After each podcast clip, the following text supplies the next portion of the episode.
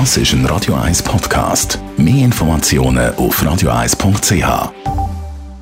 Gesundheit und Wissenschaft auf Radio 1.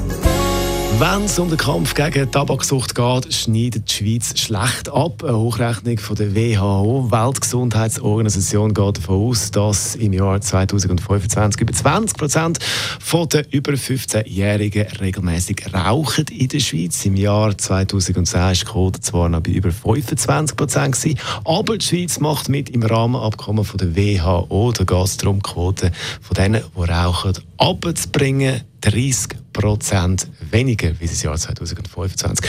Und wenn das also so weitergeht wie bis jetzt mit der Entwicklung, dann erreichen wir das Ziel definitiv nicht.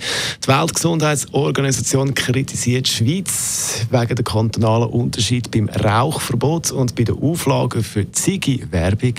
Aber die Schweiz ist nicht das einzige Land, das die Vorgaben nicht erfüllt. Weltweit sehen viele andere Länder nicht besser aus.